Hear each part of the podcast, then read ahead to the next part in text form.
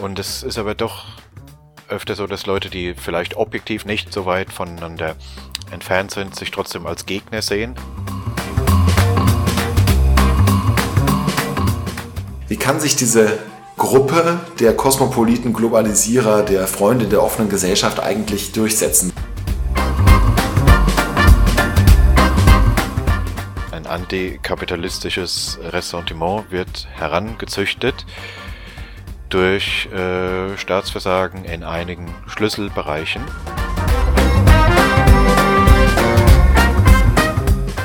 Plötzlich die Linken von gestern ihren emanzipatorischen, permissiven, libertären Ansatz äh, zugunsten eines sehr konservativ repressiven letztlich äh, aufgegeben haben. Gestatten Christian Niemitz. Für die meisten Deutschsprachigen liegt das Sehnsuchtsland im Süden. Italien, Frankreich, Spanien, Griechenland, Israel. Aber es gibt eine kleine Minderheit, deren Herz sich gen Nordwesten ausrichtet, nach Großbritannien. Es sind meist die nüchternen Typen, solche, die es bevorzugen, mit einem leichten Lächeln die Schwachstellen einer Argumentation zu verdeutlichen, denn zu viel Begeisterung ist ihnen irgendwie suspekt. Menschen, die das Licht der nüchternen Logik nicht als kalt empfinden, sondern als erleuchtend. Im Zweifel auch bei einem etwas zu trockenen Scone und Nieselregen. Ein solcher Deutscher ist wohl auch Christian Niemitz, den es nach einem Studium der Volkswirtschaft in Berlin und Salamanca nach London zog. Im Jahr 2008 begann er beim renommierten Institute of Economic Affairs in London als Poverty Research Fellow, was äh, er bei den Londoner Mietpreisen vermutlich auch mit empirischer Evidenz unterfüttern konnte. Er ist dem Institut treu geblieben und verantwortet dort als Head of Political Economy seit 2018 so etwas wie die Grundsatzabteilung. Christian, in Großbritannien habt ihr nochmal Glück gehabt. Jeremy Corbyn ist vermutlich weg vom Fenster. In den USA ist hingegen noch nicht ausgemacht, ob Bernie Sanders womöglich Präsidentschaftskandidat der Demokraten wird. Du hast dich ja in deinem letztes Jahr erschienenen Buch Socialism, The Failed Idea That Never Dies mit diesem Milieu auch auseinandergesetzt. Kannst du vielleicht ein kurzes Sittengemälde der Leute skizzieren, die sich jetzt wieder begeistern für den Sozialismus? Was sind das für Menschen? Was wollen die?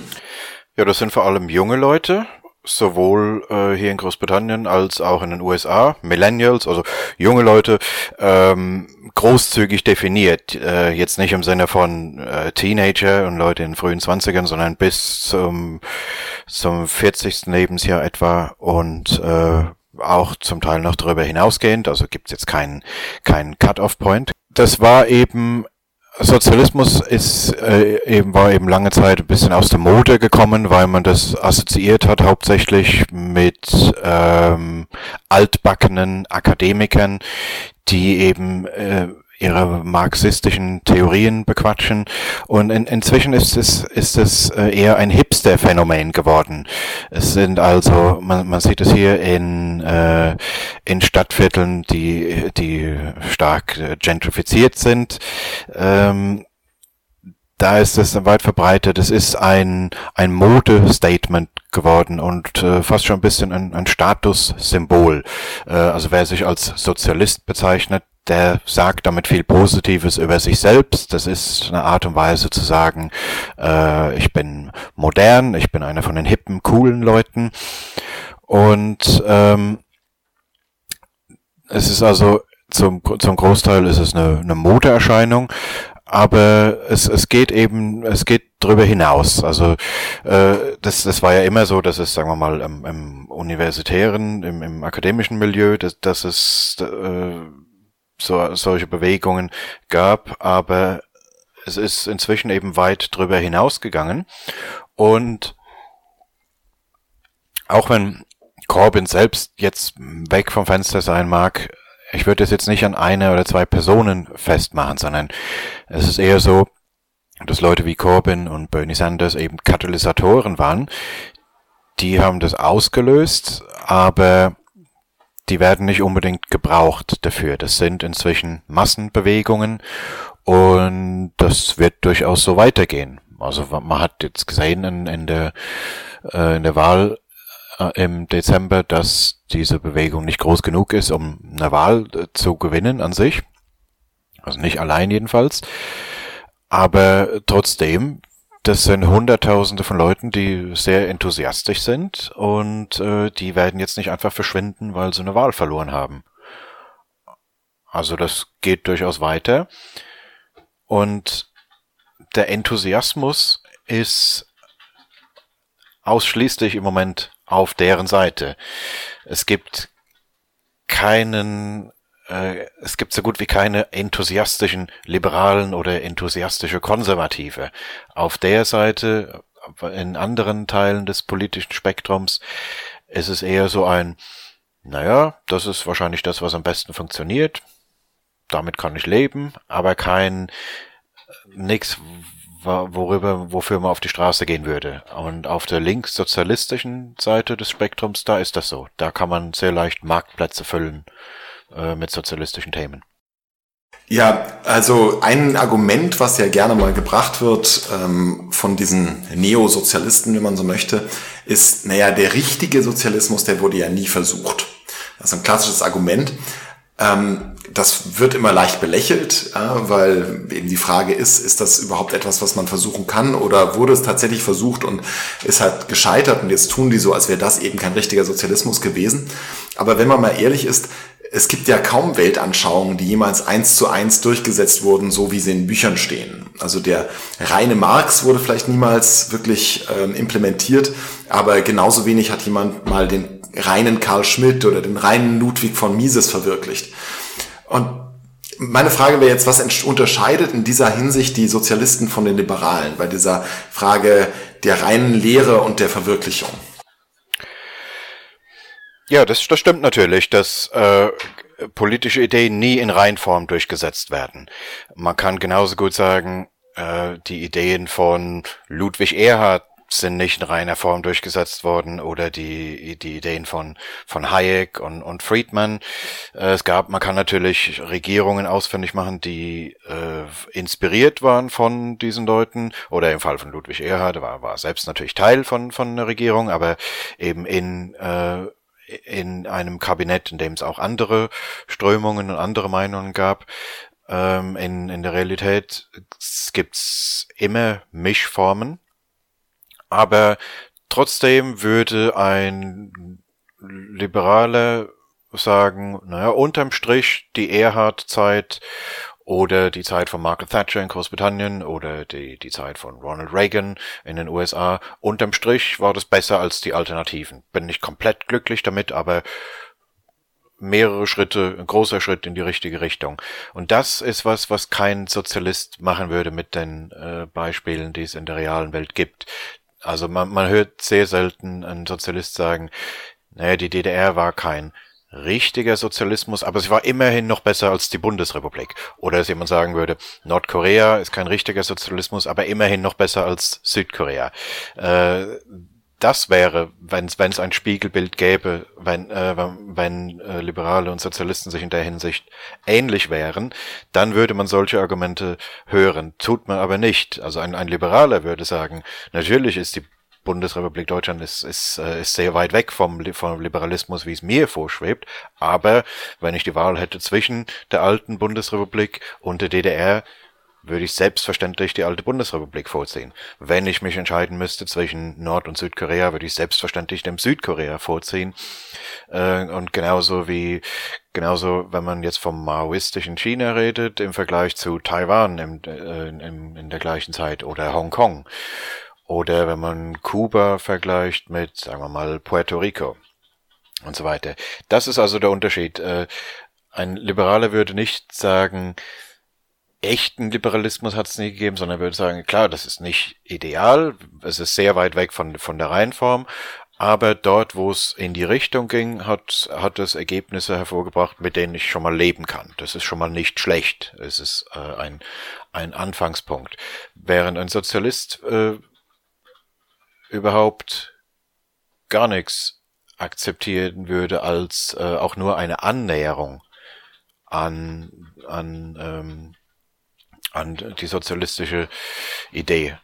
Also zu sagen, es ist nie richtig probiert worden, Ja, das stimmt streng genommen, aber das kann man eben wirklich über, über jede Philosophie sagen. Aber die Frage ist, äh, welche äh, Weltanschauung hat denn zumindest zufriedenstellende Ergebnisse hervorgebracht, wenn es denn Versuche gab, in die Richtung zu gehen. Das kann man bei Liberalismus durchaus sagen.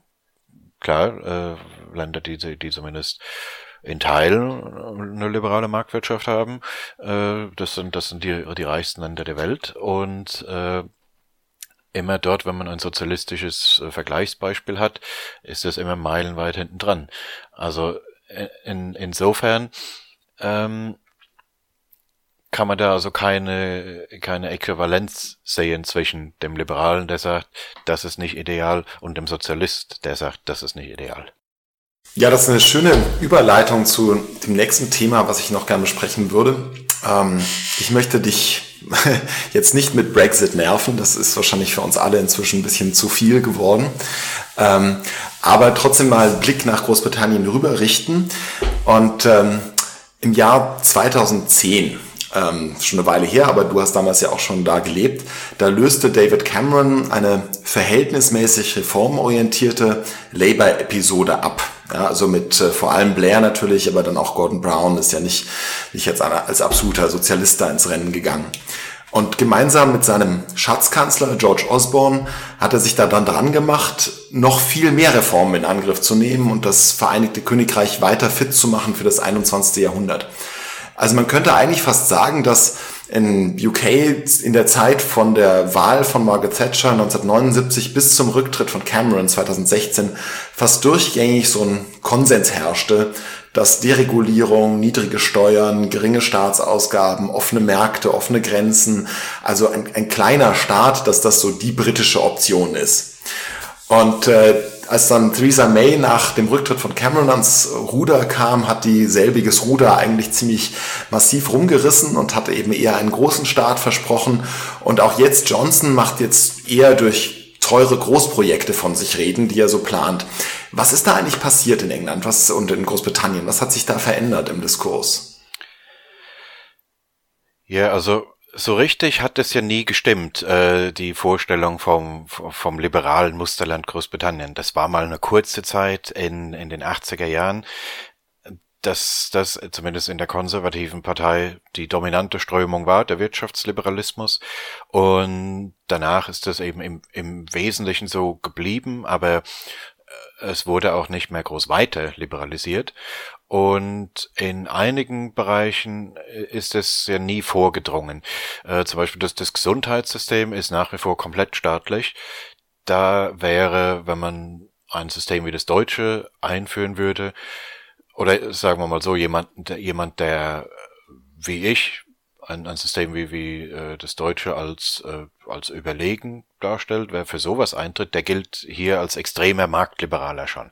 Also im, im Bereich Gesundheitswesen ist ähm, Großbritannien meilenweit äh, weiter, weiter links als Deutschland sozusagen.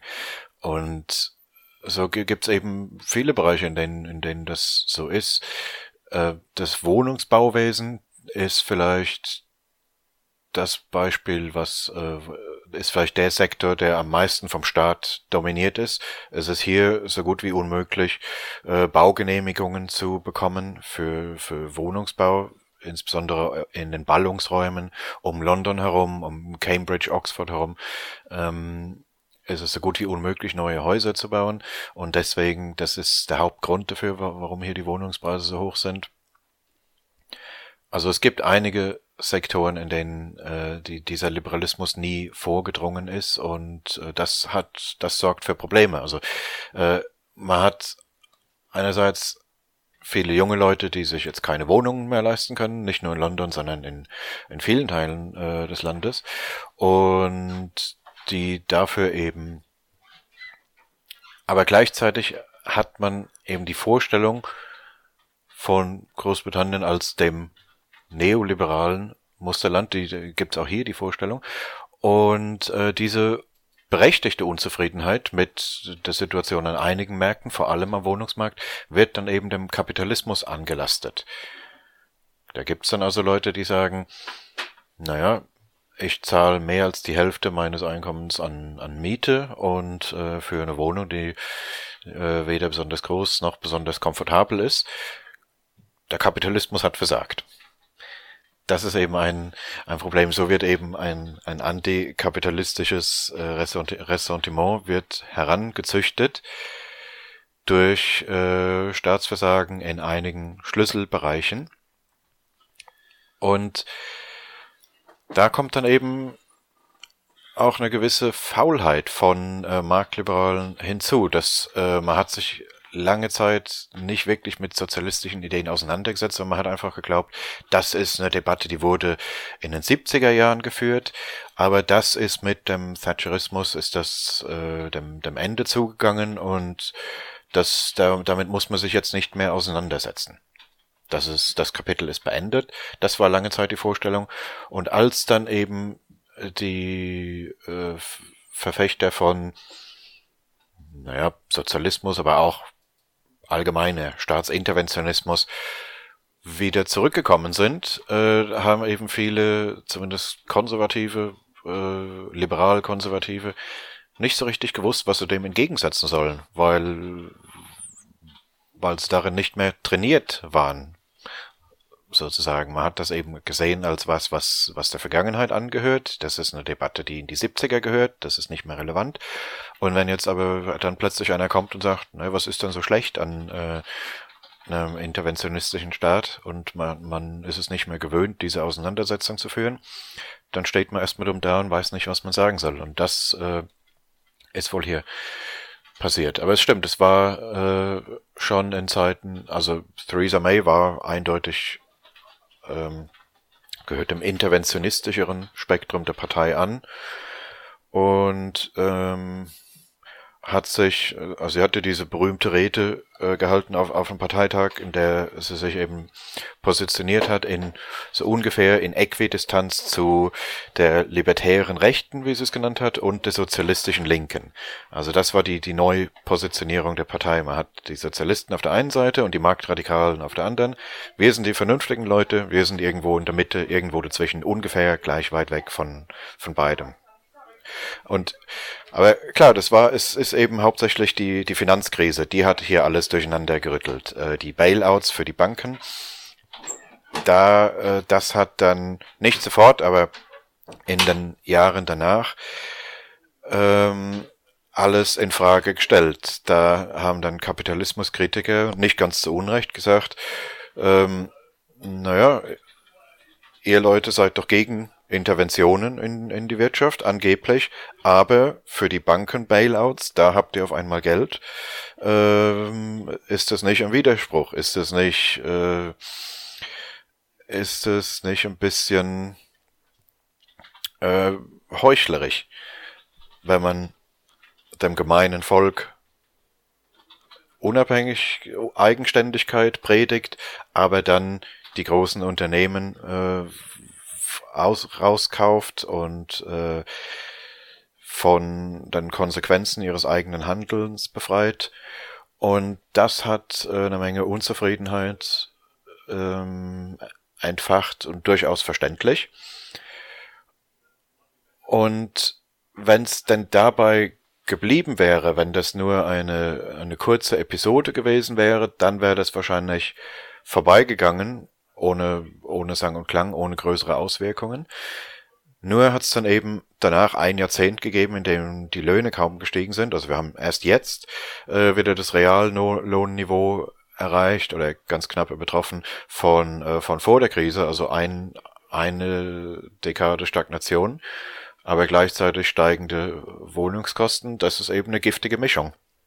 Ja, diese, diese ganzen Krisen, ähm, also das eine ist die Finanzkrise, die du erwähnt hattest, dann natürlich auch die ähm, Flüchtlingskrise, ähm, die haben ja durchaus einen großen Einfluss auf politische Debatten gehabt und äh, erklären sich ja auch manche äh, Veränderungen im politischen Spektrum. Und du hast ja einen Kollegen, den Steve Davis, ähm, der seit geraumer Zeit schon darüber forscht und das so unter diese Überschrift des Great Realignment stellt, was er da so ähm, aus seinen Beobachtungen rauszieht. Das ist diese sehr spannende These, finde ich, dass sich derzeit so eine Art Kontinentaldrift ereignet in der politischen Sphäre, in den demokratisch-westlichen Gesellschaften und ökonomische Fragen letztlich eher in den Hintergrund treten oder eine nochmal andere Dynamik bekommen, weil sie Teil einer großen kulturellen, eines großen kulturellen Narrativs werden. Es geht also nicht mehr darum, dass man jetzt irgendwie äh, mehr Geld für die äh, Arbeiter oder mehr Rechte für die Gewerkschaften sich organisiert, sondern es werden kulturelle Fragen. Und äh, quer durch diese klassischen ursprünglichen Rechts-Links-Lager, die wir für viele Jahrzehnte hatten, stehen sich immer stärker gegenüber die, die Kosmopoliten und Globalisierer auf der einen Seite und dann die Freunde einer überschaubaren, gemütlichen, sicheren Gesellschaft auf der anderen Seite. Und diese erstere Gruppe, also die Kosmopoliten und die Globalisierer, das ist ja eigentlich ähm, sehr viel klarer die liberale Position, als das in den alten Zeiten der Fall war. Ja, früher musste man sich als Liberaler so in gesellschaftlichen Fragen gerne mal links eher orientieren und bedienen und in ökonomischen Fragen eher rechts. Also man stand so ein bisschen zwischen den Stühlen. Und jetzt scheint es so, als ob die Liberalen da eigentlich sich eher stärker aufeinander zubewegen. Gleichzeitig scheinen aber die Gegner des kosmopolitischen, des globalisierten ähm, sehr viel mehr auf dem Vormarsch. Die haben viel mehr Erfolge im politischen Bereich. Und jetzt meine Frage, wie, wie kann sich diese Gruppe der kosmopoliten Globalisierer, der Freunde der offenen Gesellschaft eigentlich durchsetzen? Was sind die Wege, Mittel, die man da ähm, suchen müsste? Ja, das ist schwierig, weil äh, gut, ja, mein, mein, mein Kollege äh, Steve Davis äh, dessen These basiert eben auf der, auf der Idee, dass ökonomische Fragen in den Hintergrund treten und dass Leute, die in kulturellen Fragen auf, auf einer Wellenlänge sind oder äh, zumindest nicht meilenweit voneinander entfernt sind, dass die sich um solche Themen dann herumgruppieren, dass also Wertefragen wie äh, vor allem das Thema Einwanderung. Ist man eher für eine liberale Einwanderungspolitik oder ist man für, äh, für geschlossene Grenzen? Dass um solche Fragen herum sich, äh, sich neue Lager bilden. Ich bin da nicht sicher, ob das, ob es dazu wirklich kommen wird. Also das, das ähm, wird doch einiges an, an Überwindung äh, kosten. Also im Moment ist es, ist es doch so, äh, ich, ich sehe das öfter, dass, ähm, also in, in, in sozialen Medien, oft auf Twitter, äh, wo, wo ich mich ja gern mit Leuten streite, ist, ist es ja doch so, dass, dass manchmal, wenn, wenn ich über, über, über Themen wie Einwanderung rede und schreibe, da bin ich nicht so weit weg von, von äh, manchen Sozialdemokraten, manchen Linken.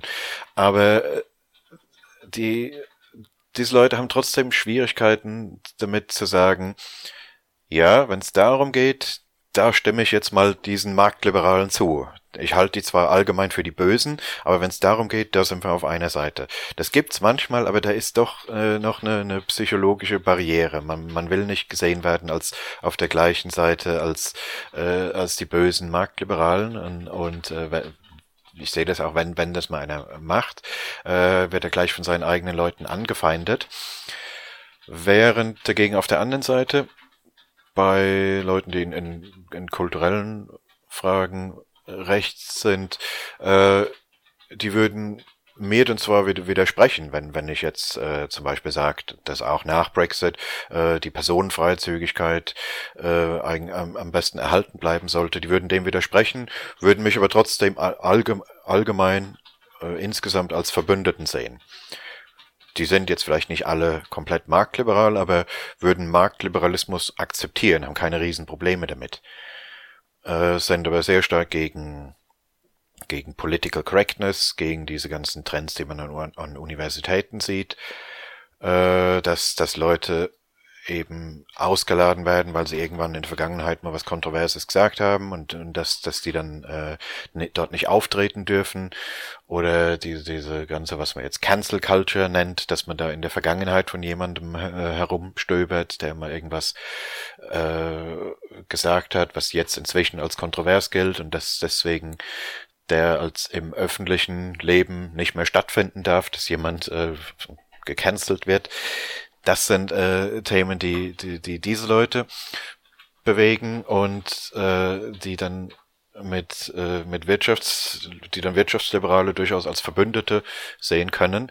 Äh, also so ein richtiges Realignment äh, glaube ich nicht, dass es das geben wird. Ähm, weil es ist eben manchmal so, es gibt ja alle möglichen ähm, Versuche, politische Lager zu, zu definieren, äh, dass, dass man den politischen Kompass hat und zigtausend Variationen davon, wo man eine politische Position einigermaßen objektiv bestimmen kann.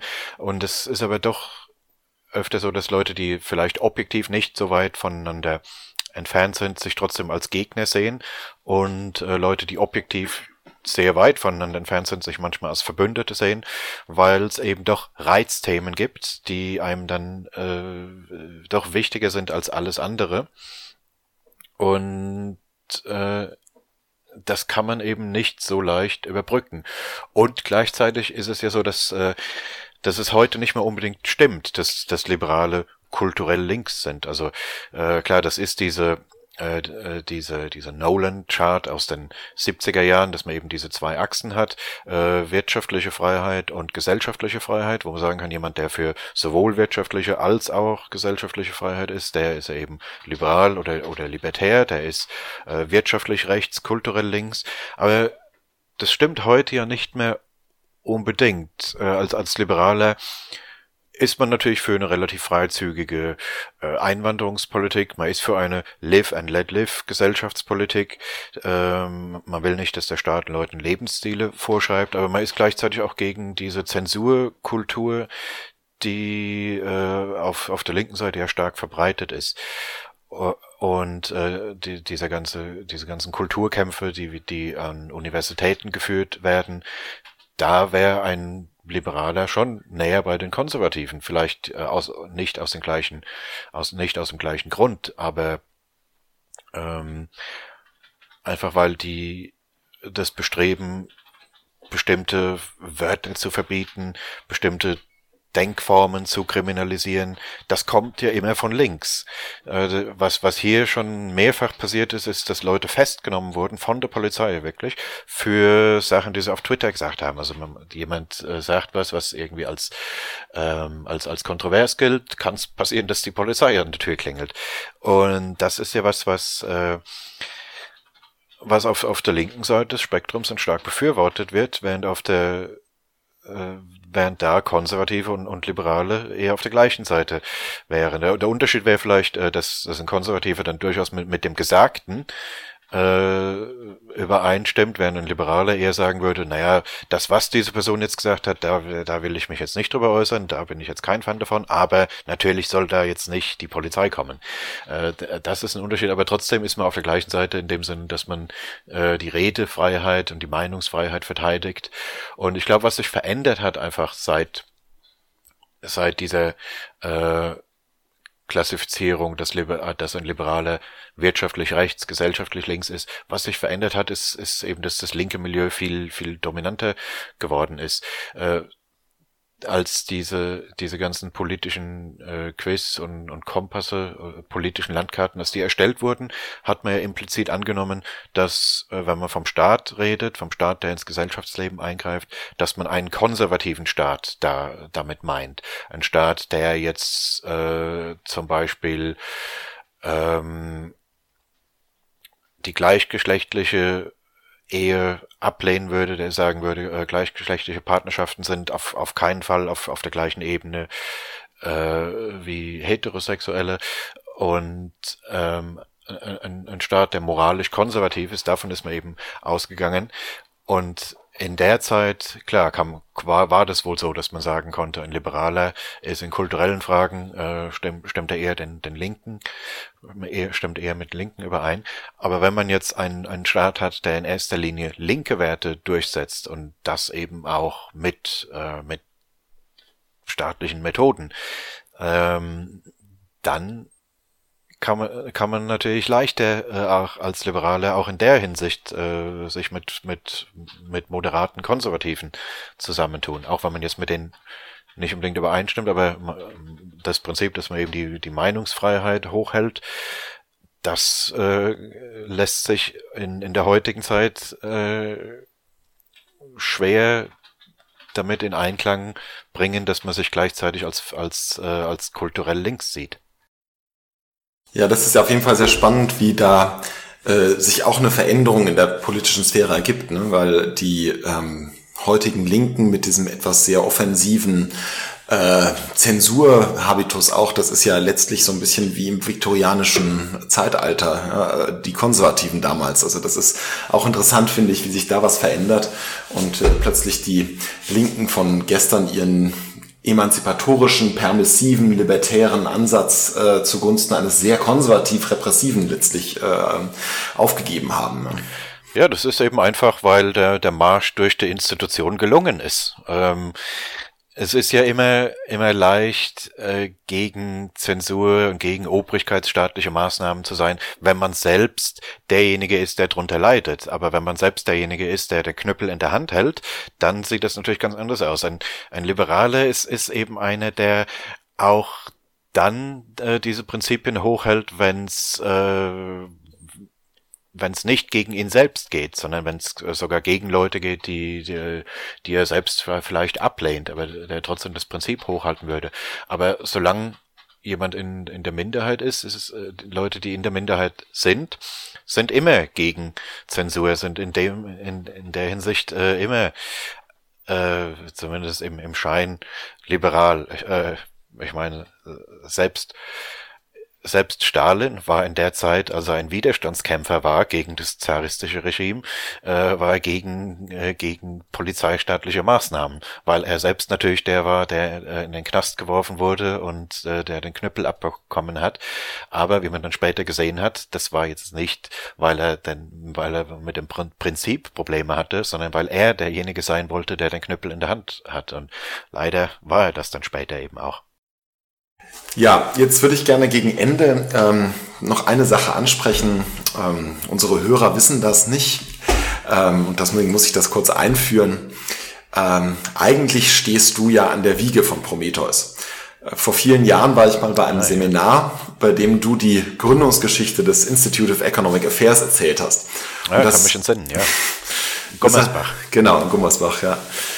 Und das hat mich damals wie so ein Blitz getroffen und seitdem nicht mehr losgelassen. Und ich habe dann irgendwann eben das, was du da so erzählt hattest, versucht in Deutschland auch ähm, aufzubauen, Stück für Stück zusammen mit Frank Schäffler.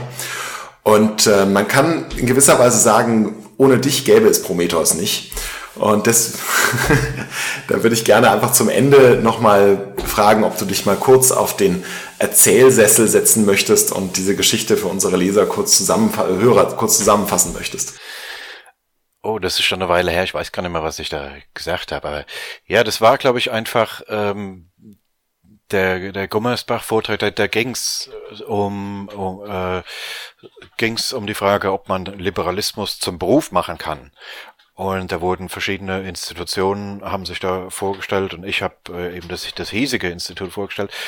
Das wurde äh, so wie du sagst, äh, dass ich bei Prometheus an der Wiege stand, so stand eben mal äh, vor vielen Jahren Hayek äh, an der Wiege des Institute of Economic Affairs.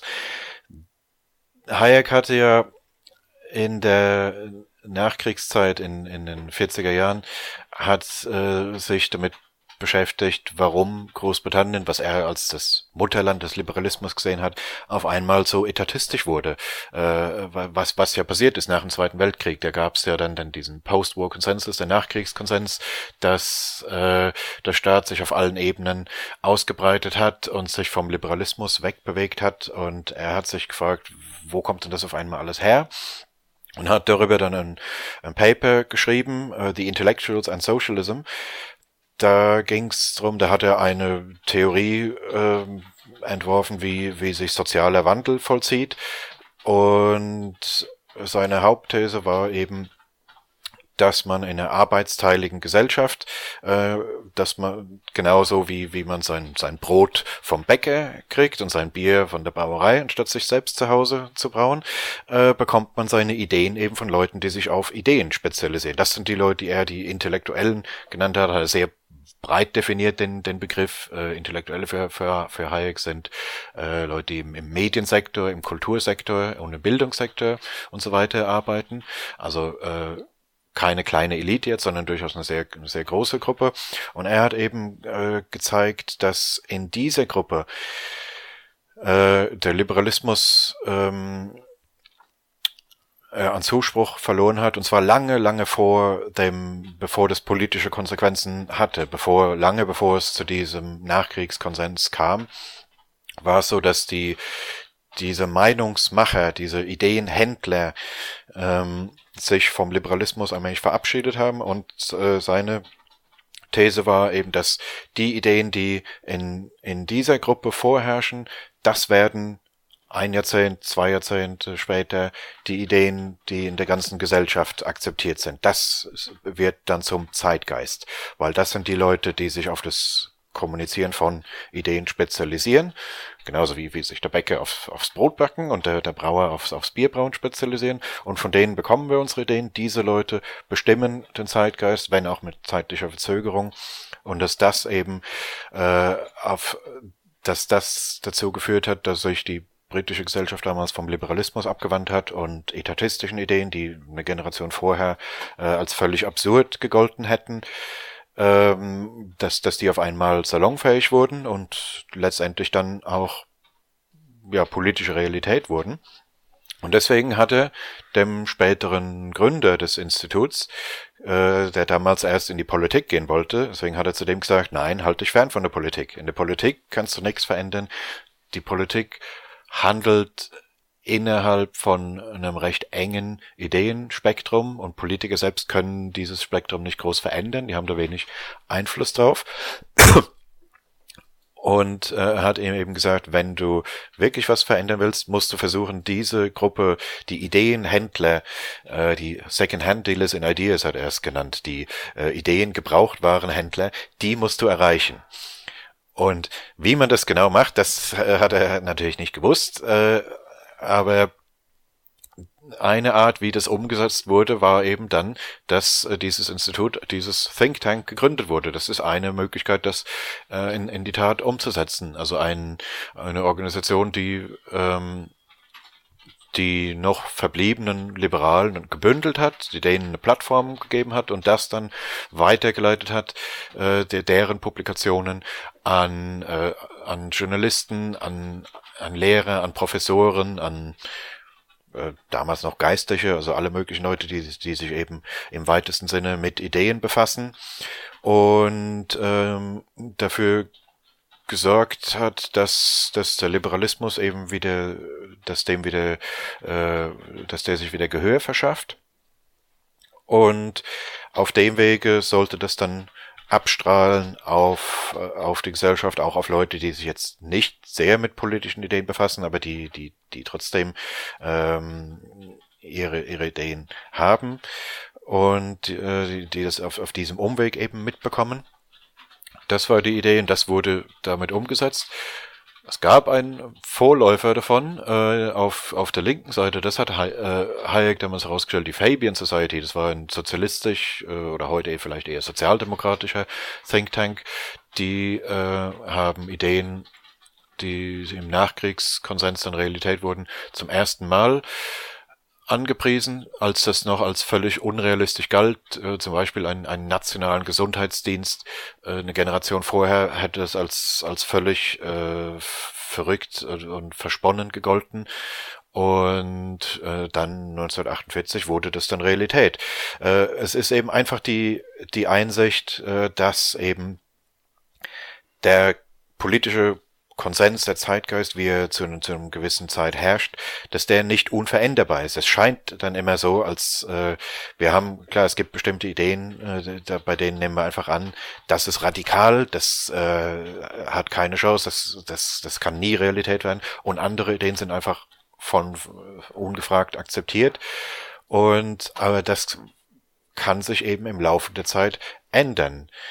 Und das wurde ja später dann formalisiert. Da gab es viele andere, die dann später drüber geschrieben haben. Das ist, äh, gibt ja das, äh, das Konzept des Overton Window, das Overtonsche Fenster. Äh, dieses Fenster bezeichnet eben ein Spektrum von Ideen, die gesellschaftlich akzeptabel sind. Und Ideen, die außerhalb dieses Fensters sind, die gelten als, als versponnen und radikal Ideen, die drin sind, sind nicht unbedingt beliebt, aber man kann sie zumindest äußern, ohne dass man gleich als, als Verrückter abgestempelt wird. Und äh, aber wo sich dieses Fenster befindet im politischen Spektrum, das kann sich im Laufe der Zeit verändern. Ideen, die zu bestimmten Zeiten als extrem und radikal gelten, können in anderen Epochen dann als, als völlig normal gelten. So wie hier eben äh, zu Zeiten der äh, also in, in Thatcher-Jahren wurde, wurde ja vieles privatisiert, viele große Staatsbetriebe. Wenn das eine 20 Jahre vorher gefordert hätte, hätte das als, ähm, als radikale Spinnerei gegolten. Und dann aber auf einmal wurde das machbar. Und das war die Idee das ist das, was, was äh, ein, ein Think Tank machen soll. Man soll nicht versuchen, die, die Politik direkt zu beeinflussen. Also es, geht, es ist nicht vergleichbar mit, mit Lobbyarbeit. Es geht nicht darum, dass man versucht, jetzt diesen oder jenen Politiker zu, zu überzeugen. Wenn das gleichzeitig auch passiert, um, umso besser, aber das ist jetzt, soll jetzt nicht die Hauptarbeit sein, sondern man versucht äh, einfach Ideen, die, die derzeit als radikal gelten, in das Overtonsche Fenster rein zu bewegen. Allein vielleicht, manchmal kann das einfach dadurch sein, dass man es öfter hört. Dass wenn, wenn bestimmte Ideen jetzt öfter in der Zeitung stehen, äh, diskutiert werden äh, oder im, im Fernsehen besprochen werden von respektablen Leuten, können Ideen, die vorher als, äh, als versponnen galten, auf einmal salonfähig werden. Das kann sich also im Laufe der Zeit sehr stark verändern, was als äh, radikal gilt und was als vernünftig gilt. Das ist das, was, was, was ein Think Tank machen soll und das macht dieses Institut hier seit den 50er Jahren und ich hoffe, äh, dass das Prometheus genauso lang oder noch länger äh, da in, in der Branche tätig sein wird und äh, ähnlich erfolgreich sein wird. Ja, vielen Dank. Wir werden Ende nächsten Monats das Fünfjährige begehen. Insofern haben wir schon mal die erste Schwelle überschritten. Ähm ja, ganz herzlichen Dank für das Interview, auch für den Blick sozusagen vom anderen Ende des äh, Kanals. Äh, wie gesagt, ich habe das ja in meinem Intro schon gesagt, du bist, glaube ich, einer dieser klassischen Deutschen, der auch eine große Affinität zum Angelsächsischen hat und das passt ja zu uns auch sehr gut. Insofern war das ein sehr schönes Gespräch. Vielen Dank, Christian. Ja, sehr gerne. Jederzeit wieder.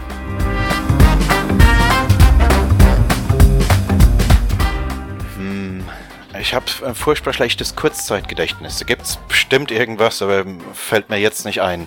Äh, also Bücher habe ich leider, gut, äh, du willst ja jetzt wahrscheinlich das bisschen weglenken von, von, von, äh, vom politischen, vom Sozialismus, dummerweise, aber äh, die Bücher, an die ich mich jetzt gerade am meisten erinnere, äh, sind die Bücher von Sozialisten, weil so ganz komme ich davon nicht weg. Äh, Gibt es ein ganz grauseliges Buch, das nennt sich Fully Automated Luxury Communism, äh, voll, voll automatisierter Luxuskommunismus und ist genauso schwachsinnig, wie es klingt, aber interessant in dem Sinn, dass man, dass man eben einen einen Einblick bekommt in die Denkweise von diesem Hipster-Kommunismus, diese, äh, die, diese, äh, diese Art Sozialismus, Kommunismus als, als hip und cool darzustellen. Das ist das Buch, was, was äh, dazu vielleicht am meisten beigetragen hat. Eine Reise. Ähm, naja, ich war im Frühling letztes Jahr. Nee, warte. Kann mich jetzt nicht mehr erinnern. Nö, ja, ich war in der Pfalz. Ah, über Weihnachten bin ich immer.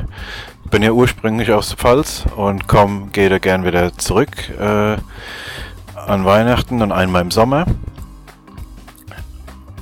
Weil die Pfälzer Weihnacht, äh, da kommt nichts ran.